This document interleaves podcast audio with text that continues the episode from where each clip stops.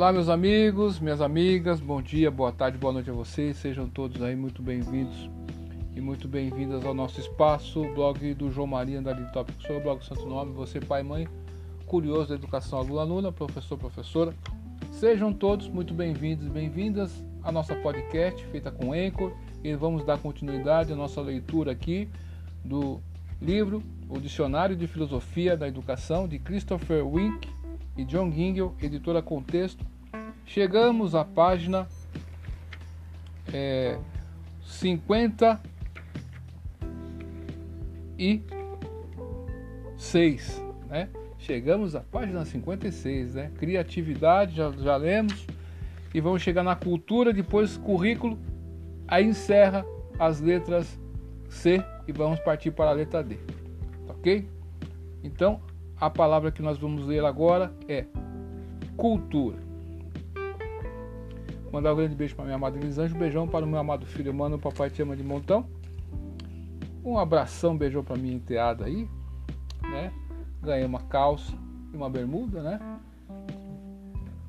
Eu, a gente fica muito feliz com essas atitudes, então que Deus proteja essa menina porque precisa, viu? E é isso aí, obrigado. Sem palavras, gratidão né? Então, meu amigo, minha amiga, hoje é dia 5 de agosto de 2020, no meu relógio são exatamente 20 horas e 1 minuto. E vamos ver a palavra cultura e o que os autores conceituam da palavra cultura dentro do contexto da filosofia da educação. Uma vez que é notório, conforme uma vez que é notório, conforme afirmou Durkheim, que a educação é um processo de transmissão cultural e é surpreendentemente que haja tão pouca literatura a respeito do papel preciso ou da função exata da cultura. Em qualquer contexto educacional, recentemente, questões sobre esse papel vieram à tona em discussões sobre o multiculturalismo. Contudo, desde que as questões gerais relacionando uma cultura qualquer a um sistema educacional qualquer não foram de modo devidamente abordadas. É de se esperar a natureza inconclusiva dessas discussões. O conceito de cultura tem pelo menos três significados separados. Primeiro, todas as crenças e práticas de uma dada sociedade. Segundo, as crenças e práticas artísticas e intelectuais de uma dada sociedade. Terceiro, as melhores crenças artísticas e intelectuais demandadas da sociedade.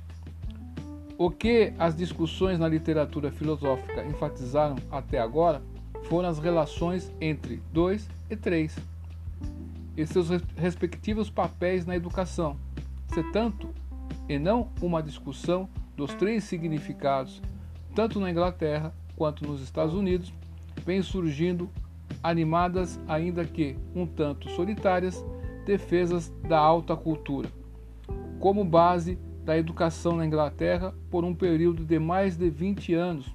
Foi G. H.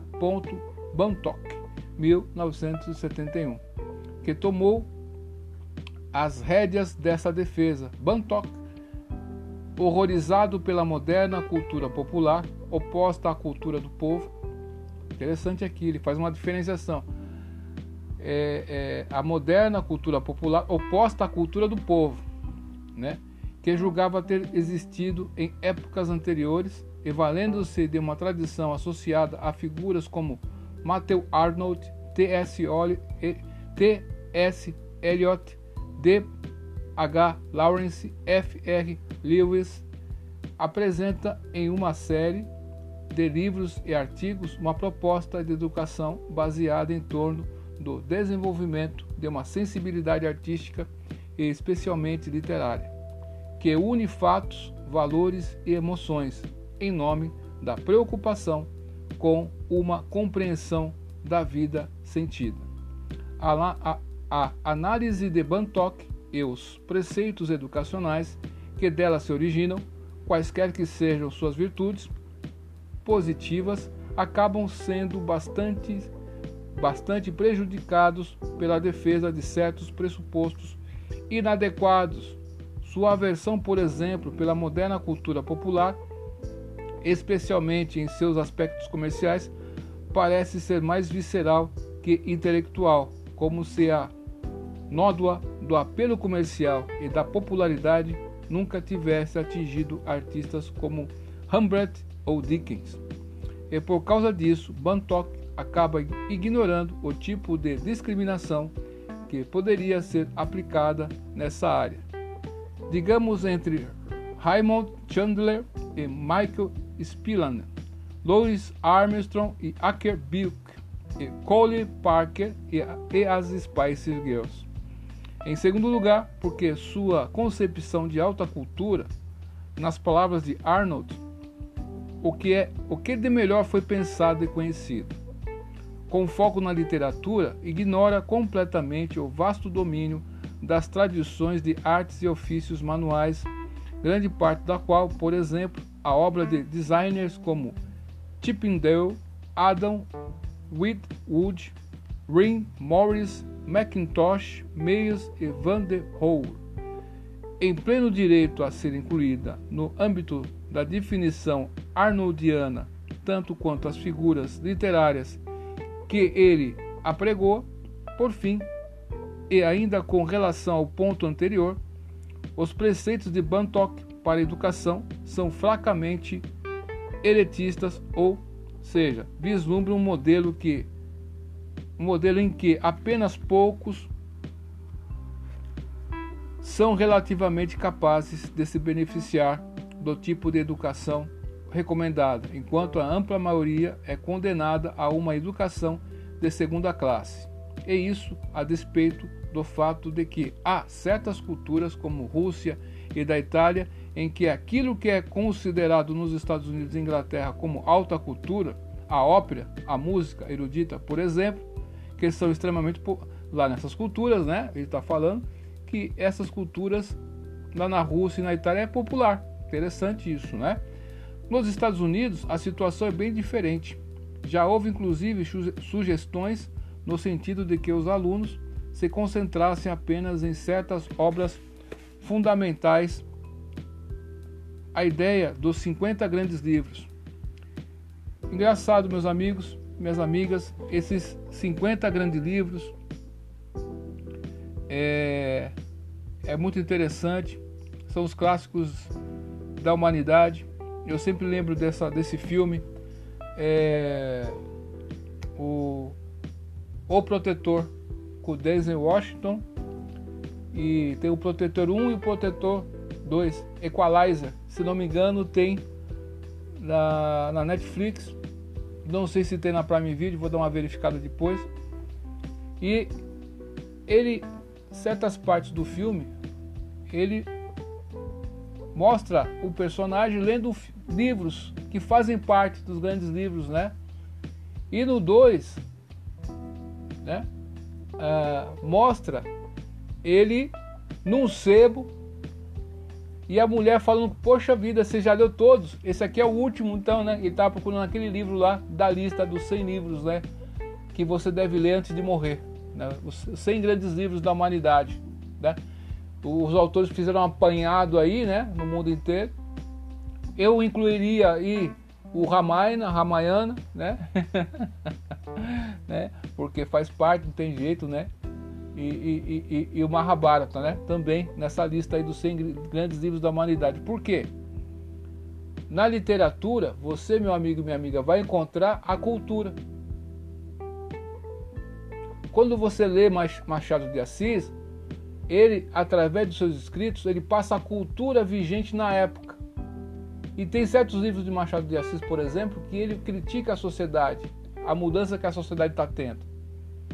E quando você lê esse o Machado de Assis, ele te joga nessa sociedade. Olha que presente bonito, né?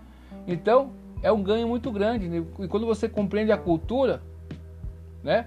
Você antes de existir um pensamento vigente, primeiro vai estar na cultura. Então, quando você modifica a cultura de um povo, você vai automaticamente mudar o pensamento da pessoa, né? Então, nós temos que ficar muito atentos porque muitos psicólogos, engenheiros sociais aí, eles trabalham para fazer com que você é, é, mude o seu pensamento, mas antes eles te dão uma cultura. E eles apresentam essa cultura como se fosse uma cultura popular. É interessante isso, né? E você, naquela cultura dita popular, mas na verdade não é popular, é cultura de massa, é diferente de cultura popular. É isso que o autor aqui está falando. Interessante isso, né? Os 50 grandes livros, mais a maior parte dos, das discussões recentes, têm se debruçado sobre problemas bastante diferentes. E. D. Rich, 1987, é ardoroso na defesa do argumento de que a educação norte-americana está em crise e de que a crise tem relações com, com o modelo de educação que enfatiza processos, de, processos pedagógicos e a aquisição de habilidades às custas do conteúdo, e, e que tal situação só será superada quando os alunos das escolas do ensino fundamental forem introduzidos a um fundo comum de conhecimento. Paira no ar a dúvida. Paira no ar a dúvida. Essa abordagem está comprometida com a alta cultura ou simplesmente um modelo comum para as escolas. Os exemplos de RIST de itens para um currículo comum não conseguem responder de fato a essa questão. RIST, RISC supõe que em qualquer país desenvolvido, metade do currículo terá como foco o mesmo material. Enfatizará as mesmas coisas e.g. que todas as pessoas educadas devem aprender sobre Darwin os fatos básicos da matemática e da geografia, os textos de como Don Quixote, recomendo de leitura Don Quixote, né? Vale muito a, é, Cervantes, né? É um clássico universal e você deve é, é, é, quando você lê Don Quixote você aprende muito com o personagem também. Tal ênfase deve ser diferente do particularismo que parece tipificar a cultura popular. Já com relação ao resto do currículo, pensa Risk, deveria ser possível assegurar um consenso sobre 80 a 90% de itens culturalmente específicos. Por exemplo, que todas as crianças matriculadas em escolas nos Estados Unidos devem conhecer a Declaração da Independência e a Constituição. Se é certo que absolutamente nenhuma educação pode ser levada a cabo sem que haja um mínimo de entendimento comum compartilhado entre o professor e o aluno, resta saber se o tipo de prescrição que RISC defende será realmente capaz de proporcionar educação de alta qualidade para todos, ou se é mais provável que encoraje um passeio panorâmico pela cultura notável apenas pela superficialidade. Bem, meus amigos, vimos aqui que é, esse conceito aqui de cultura dentro da educação é um conceito muito importante, é um conceito chave. Meu amigo, se você gostou dessa parte aqui da cultura e das outras palavras, você que está pensando em fazer uma monografia dentro da área de educação, né? Dentro da área da pedagogia, enfim. As palavras lidas aqui, até o presente momento, chegamos no episódio 31, são muito importantes e você poderá usar essas é, é, é, é, esses conceitos e aprofundar. Se, se, se te despertou curiosidade, você pode se aprofundar no tema e fazer uma monografia, por que não? Né? Olha só que interessante. O, o assunto, né, cultura, não se esgota aqui. E essa cultura está influenciando?